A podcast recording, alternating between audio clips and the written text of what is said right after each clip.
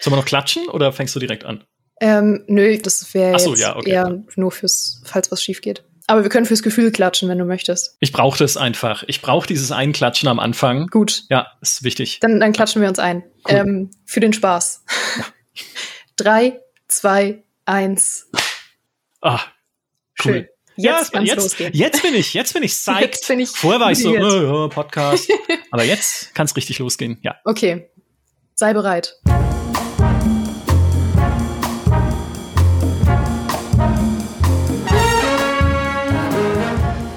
Ich persönlich finde ja immer irgendeine Ausrede, um mitten im Jahr meine heißgeliebte Weihnachtsplaylist zu hören. Es hat im April mal wieder geschneit, ich habe gerade was mit Zimt gebacken und oh nein, Spotify hat sie aus Versehen auf Shuffle gespielt. Mein heutiger Gast ist auch ziemlich gut darin, Ausreden zu finden, um mal wieder subtil über Stellaris zu sprechen, selbst wenn er gar nicht wirklich über Stellaris spricht. Ihr wisst jetzt vermutlich schon, von wem ich rede, aber hier trotzdem noch ein paar Tipps. Er ist mit ziemlich hoher Wahrscheinlichkeit ein Vampir, könnte jedes Alter zwischen 20 und 200 Jahren haben und hat ein absurdes Talent dafür, sich selbst in Charaktereditoren zu erstellen.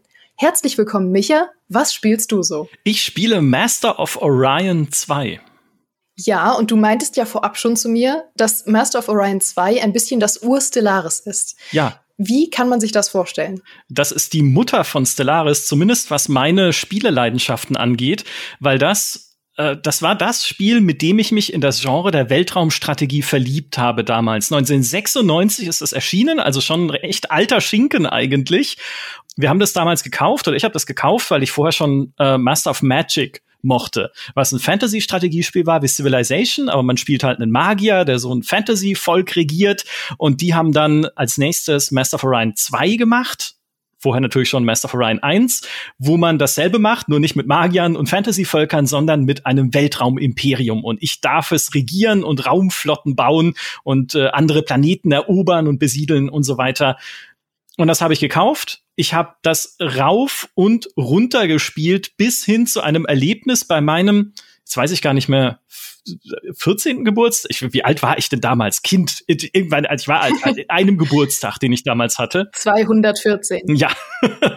Du sollst dich wieder auf die Vampirsache anspielen, bitte. Äh, Entschuldigung, Entschuldigung. Damals kam, äh, wie das bei uns üblich war, die ganze Familie irgendwie zu Besuch, um diesen Geburtstag zu feiern. Der einzige, der nicht da war, war ich, denn ich saß oben unterm Dach und habe Master of Orion 2 gespielt, bis meine Mutter einen markerschütternden Schrei durch das ganze Haus losgelassen hat, dass ich gefälligst zu meinem Geburtstag anzutreten habe. und dann bin ich schnell, bin ich schnell runtergerannt, um mich von irgendwelchen Tanten abknutschen zu lassen. Klingt nach Spaß. Da du ja jetzt meintest, du spielst es nicht zum ersten Mal, interessiert mich bei gerade so alten Spielen halt immer, warum juckt es dich jetzt gerade genau das nochmal zu spielen? Also warum nicht zum Beispiel Stellaris oder Gott bewahre ein aktuelles Spiel? Das war Arbeit tatsächlich. Für das Podcast-Festival nächste Woche haben wir ja einen Talk geplant mit Stay Forever, mit den lieben Kollegen zum Thema die Klassikerformel, was Spiele für uns unsterblich macht. Mhm. Also ne, was Spiele zu solchen Dingern macht, wo wir sagen können, das könntest du eigentlich heute noch gut spielen, selbst wenn sie 20 Jahre alt sind. Und da würde ich gerne auch viel über Master of Orion 2 reden. Und weil wir das Ganze ja als Livestream machen, dachte ich mir, ja, jetzt nimmst du halt irgendwie 10 Minuten Gameplay aus dem Ding auf, um ein bisschen was zeigen zu können im Stream. Ne? Ist ja langweilig, wenn man da nur irgendwie Gesichter sieht, sondern dann können die Leute sich das Spiel auch gleich anschauen. Und dann starte ich eine neue Partie und spiele ein bisschen rein und spiele ein bisschen weiter und spiele noch ein bisschen weiter und denke mir, boah, wie geil ist das eigentlich? Und bin sofort wieder drin gewesen in dieser Kampagne. Mhm. Und habe die dann auch weitergespielt, nachdem ich meine Videoszenen da aufgenommen habe. Und der Witz ist, ich spiele Master of Orion 2 immer noch genauso wie damals und auch mit demselben Volk wie damals. Denn theoretisch wäre es ja möglich, in diesem Spiel äh, immer neue Varianten oder immer neue Zusammenstellungen von Völkern auszuprobieren, von Eigenschaften, Vorlieben, Abneigungen und sowas. Aber ich baue mir noch immer das genau selbe Spielerfolg wie damals. Und das heißt, ich bin schlecht im Bodenkampf und ich bin schlecht in Spionage. Dafür sind meine Leute kreativ. Das heißt, äh, Master of Orion 2 hat ein sehr cooles Forschungssystem, wo man bei jedem neuen Technologiefeld eigentlich zwei bis drei Unteroptionen hat, aus denen man auswählen muss. Also das heißt, du hast entweder dann bessere Bergwerke oder beispielsweise irgendwie so, so ein Generator, der deine Umweltverschmutzung verringert oder höheres Bevölkerungswachstum, weil du Krankheiten bekämpfen kannst. Mhm. Aber du darfst nur eins davon wählen, es sei denn, du bist kreativ, dann kriegst du sie alle.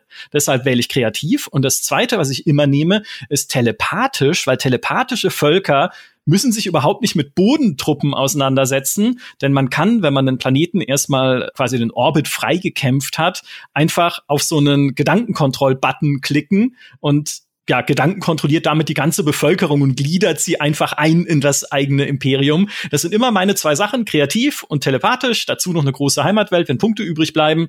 Und so spiele ich das seit 1996. Ich hätte jetzt gerade so einen richtig spektakulären Move machen können. Ich hätte jetzt sagen können, lass mich raten, Micha, deine zweite Fähigkeit ist Telepathie. Und dann hättest du gedacht, was? Beherrschst du etwa Telepathie? Und meine Antwort wäre gewesen, nein. Ich habe mir vorab dein Hall of Fame-Video zu Master of Orion 2 angeschaut und wusste das schon. Und da hast du auch voller Selbstvertrauen erzählt, ich zitiere, alles andere außer dem Impossible Schwierigkeitsgrad ist einfach viel zu leicht. Stehen Sie noch hinter dieser Aussage, Herr Graf? Absolut ja, ja, tatsächlich. In Mass of Orion 2 kommt sehr früh der Punkt, gerade bei der Kombination, wo man einfach diesen typischen Snowball-Effekt hat in einem Strategiespiel, gerade in so globalen Strategiespielen. Das heißt, ich bin so viel mächtiger als die KI, weil die KI halt einfach so viel planloser ist in dem, was sie tut, dass ich sie einfach überrennen kann. Und dann gibt's zwar noch in Mass of Orion 2 diese Antarana als so extradimensionale Bedrohungen, die immer wieder reinschneien, um dich halt anzugreifen und deine Planeten zu bombardieren. Aber selbst die sind dann eigentlich nicht mehr wirklich schwierig. Äh, dann baut man halt am Schluss so ein Dimensionstor und schickt halt irgendwie 50 Todessterne dahin und radiert sie einfach aus, noch bevor sie zurückschießen können in diesen Taktikschlachten. Und wenn man das auf Impossible hochstellt, dann ist es, naja, eigentlich immer noch so, aber zumindest ein bisschen schwerer. Ich muss allerdings an der Stelle auch gestehen, es liegt auch daran, dass das Spiel für mich so oft einfach ist, dass ich gerne Saves komme. Mhm. Das heißt, äh, das Spiel kann dir sehr heftig in die Parade fahren, wenn du beispielsweise schon sehr früh von den Antaranern angegriffen wirst bei einer Kolonie, die sich gerade erst entwickelt. In den meisten Fällen kann man noch reagieren und da irgendwie eine Raketenabschussstation bauen oder sowas, um diesen Angriff abzuwehren. Manchmal kann man es aber nicht. Gerade wenn man sich vorher irgendwie verzettelt hat, dann hast du nicht genug Geld oder du kannst halt irgendwie, also du hast halt einfach keine Möglichkeit, diesen Angriff abzuwehren. Dann verlierst du sehr früh schon diese, diese Kolonie einfach. Und das sind dann die Punkte, wo ich, wo ich Rage quitte und neu lade und mir denke, ja, okay, beim nächsten Mal äh, springt der Zufallsgenerator wahrscheinlich auf eine andere Kolonie und so ist es dann auch oft. Also dann greifen sie irgendwo anders an und entweder wo ich sie leichter abwehren kann oder meine Gegner werden angegriffen, umso besser und dann äh, spiele ich so weiter. Es ist, es ist ein dunkler Fleck auf meiner sonst blütenreinen Spielerweste. Aber ja, so bin ich nun mal. Ja, aber so Thema Zufall, ähm, weil du auch gerade meintest, du spielst das immer mit den, mit den gleichen Völkern durch. Wie sehr unterscheiden sich dann deine Spieldurchläufe überhaupt noch? Quasi gar nicht. Okay. also ja, naja, es, äh, man hat, also das Gute ist, ich habe es jetzt wirklich schon lange nicht mehr gespielt, deshalb hatte ich keinen so goldenen Pfad mehr, zum Beispiel durch den Technologiebaum, wo ich genau weiß, okay, ich muss halt das, das, das in der und der Reihenfolge freischalten, um bessere Schilde zu kriegen oder dann später die Plasmakanonen, die halt einfach mit einer der besten Distanzwaffen sind oder sowas. Also ich kenne es nicht mehr so auswendig, dass ich wirklich alles nur im Blindflug machen kann, aber trotzdem natürlich immer noch vieles, weil ich dieses Spiel einfach so oft und so lange schon gespielt habe. Ich weiß auch genau noch, wie ich, man designt ja da seine Raumschiffe auch selbst für die Taktikschlachten, die man dann auf so einem, ja, wie so, das ist nicht ein Schachbrett, aber auf so einem runden Taktik 2D Spielfeld selber austrägt, wo man die Schiffchen dann rumzieht und auf die Gegner feuert und ich weiß genau, was ich da brauche, ne? Erstmal die Fusionskanonen, dann den den Neutronenlaser irgendwann der dann schon an dem Punkt im Spiel so stark ist, dass die Gegner ihm eigentlich wenig entgegenzusetzen haben. Und ich weiß dann halt, okay, darauf muss ich hinarbeiten. Und das ist auch der Punkt, wo ich dann Kriege erklären kann, relativ gefahrlos. Und also insofern ist es, ist es fast schon wie so, wie so ein Muskelgedächtnis in meinen Fingern, aber zum Glück nicht mehr bei jedem einzelnen Aspekt. Aber ja, viel Abwechslung darf man da nicht erwarten. Das ist, wäre mir, wenn ich Let's Plays davon machen würde, wäre es einfach immer wieder das Gleiche. Nee, das verstehe ich. Aber ich neige auch dazu, gewisse Spiele einfach immer auf die exakt gleiche Weise durchzuspielen. Also selbst irgendwie so Rollenspiele oder so, ich gebe immer die gleichen Antworten. Ich nehme mir vorher vor, was völlig anderes zu spielen und dann spiele ich nur noch nach, was ich vorher schon gemacht habe. Es ist äh, ganz obskur. Dem müsste man auch mal auf den Grund gehen, was, was da eigentlich dahinter steckt. Das ist nach Hause kommen. Ja. Das ist einfach wie nach Hause kommen. Ich habe jetzt, ich habe gerade äh, noch für einen anderen Talk, auch fürs Podcast Festival, Szenen aufgenommen von äh, Knights of the Old Republic und ich musste mich zwingen, da tatsächlich mal die bösen Dialogoptionen zu mhm. wählen, weil ich das natürlich nie gemacht habe und ich wollte einfach mal gucken, was kommt. Und das ist ja richtig witzig. also. Aber man fühlt sich auch immer so schlecht. Ja, leider, ja. Ich bin auch immer so höflich, selbst in Spielen. Das ist ganz furchtbar. Zurück zum Thema. Was hat denn Master of Orion 2 für dich, was Stellaris nicht hat? Ketzerische Frage. Ja, eigentlich nichts. Also auf dem Papier nichts, weil, äh, gut, mal abgesehen von den Taktikschlachten in Stellaris laufen die Raumschlachten ja mehr oder weniger automatisch ab. Aber Stellaris ist so rein von der Featureliste her natürlich auch nach den ganzen DLCs, die inzwischen dafür erschienen sind, so viel mehr Spiel und so viel mehr Vielfalt. Master of Orion 2 ist trotzdem, das ist halt dieser Reiz des Purismus. Ja, das ist genau die Menge Features und auch Features für dieses Forschungssystem, die seitdem auch nicht eins zu eins so kopiert wurden. Ne? Also das gibt's so, wahrscheinlich gräbt, jetzt irgendjemand ein Weltraumstrategiespiel aus, wo es doch so ist, aber zumindest ich kenne jetzt keines, das es eins zu eins genauso macht. Also es hat immer noch seine Einzigartigkeit und es hat halt genau die richtige Menge an an Komplexität und an Tiefgang, um nicht langweilig zu sein. Also man hat genug zu tun und kann genug Entscheidungen treffen, aber um halt auch gleichzeitig nicht überladen zu sein. Das ist ja auch die große Sünde gewesen dann von Master of Orion 3, das, wie wir alle wissen, gar nicht existiert, das dann, weil das dann völlig überladen war. Also da, waren, da war viel zu viel, haben sie versucht rein zu quetschen und dabei völlig übersehen, was den zweiten Teil so herausragend gemacht hat, nämlich dass er obwohl er komplex genug war und genug drin gesteckt hat, mit dem man auch experimentieren kann. Ich kann ja auch gucken, kann ich meine Spiele, äh, meine Spiele, meine Schiffe jetzt jedes Mal anders ausrüsten? Versuche ich es mal mit Entermanövern, baue ich irgendwie Raumjäger ein statt Laserkanonen und sowas. Also bei allem, was du da tun kannst, ist es trotzdem immer gut lesbar, gut verständlich und einfach leicht zu spielen. Und das ist ja genau die Falle, in die ich jetzt auch wieder getappt bin man klickt halt dann immer wieder so auf, okay, noch eine Runde weiter und mal gucken, was als nächstes kommt. Okay, noch eine Runde weiter und vielleicht kann ich jetzt die Bulrati, diese komischen bärenähnlichen Alien-Typen da oben in der Ecke mal angreifen und mal schauen, wie viel ich erobern kann. Okay, komm, klickt noch eine Runde weiter und man ist sehr schnell drin, einfach in diesem in diesem Sog mhm. wieder ganz klassisch. Würdest du dir dann überhaupt noch mal ein neues Master of Orion wünschen irgendwann oder würdest du sagen, nee, das, das hat für mich alles, was ich brauche? Also gerade weil du meintest, der dritte Teil und, und das Reboot kam ja nicht so gut an. Ja, also das Reboot ist schon okay, ne? das ist kein schlechtes Spiel, aber äh, es gibt schon einen Grund, warum ich jetzt den Zweier wieder spiele und nicht das Reboot, weil der einerseits im Reboot haben sie ein paar Sachen anders gemacht und anders gelöst. Unter anderem, wie die Systeme miteinander verbunden sind über diese Hyperraum-Lanes. Das ist halt nicht mein Master of Orion. Mein Master of Orion ist Master of Orion 2, wo man frei hinfliegen kann, wo man möchte. Soweit die äh, Treibstofftanks tragen. Eigentlich ist es okay, so wie es ist. Also ich würde nicht mal wollen, dass das jemand neu auflegt mit neuer Grafik oder sowas, denn es erfüllt alles, was ich davon erwarte das, ich muss es ja auch nicht ständig spielen. Ne? Also das heißt jetzt nicht, dass ich jetzt irgendwie die nächsten drei Monate an Mass of Orion 2 festhänge, aber um es dann mal wieder irgendwie einzulegen und zu sagen, komm, ich mache mir wieder mein telepathisches und kreatives Volk und spiele wieder einfach nur mal eine, eine Rutsche durch und puste am Ende die Antarana weg. Das erfüllt es perfekt. Da passt es halt auch wirklich. Das ist für mich einer dieser Klassiker. Da werde ich in 10, in 20 Jahren noch sagen, kannst du immer noch gut rausziehen und spielen, weil ist alles drin, was es braucht. Und Grafik war ja schon eh, also da, das sah damals, ich meine, das ist von 1996, das sah damals schon nicht irgendwie High-End-mäßig aus, aber es ist egal, weil es, es macht Spaß. Und was niemand weiß vielleicht da draußen, oder vielleicht kann es, ich, vielleicht habe ich es an der einen oder anderen Stelle sogar schon erzählt.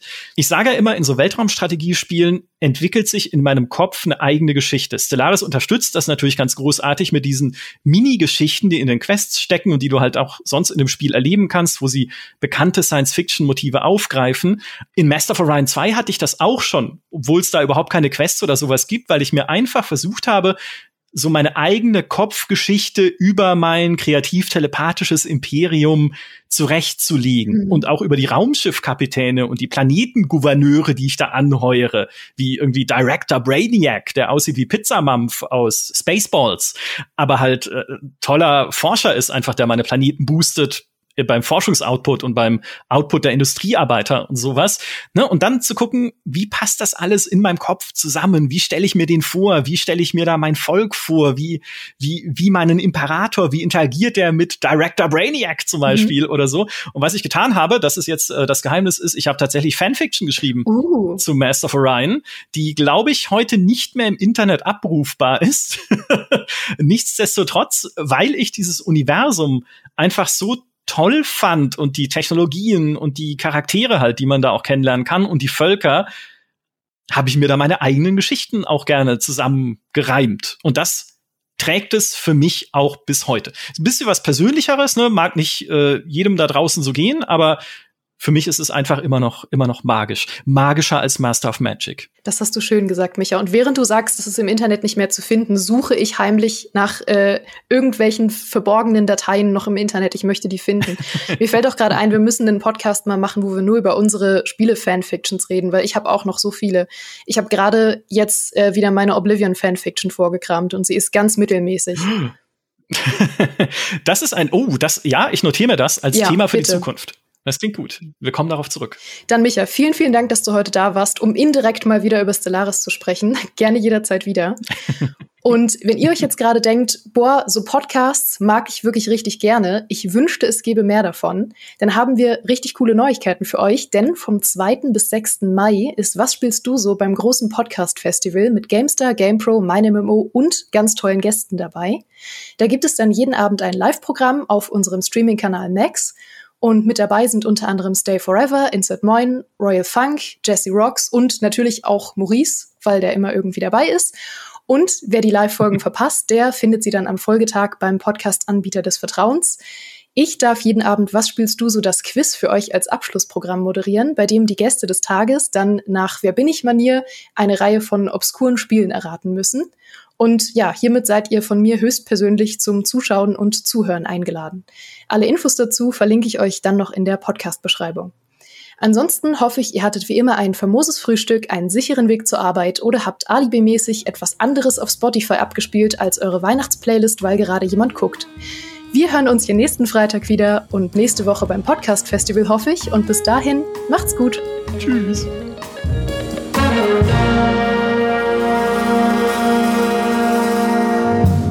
Dann stoppe ich. Oh Gott.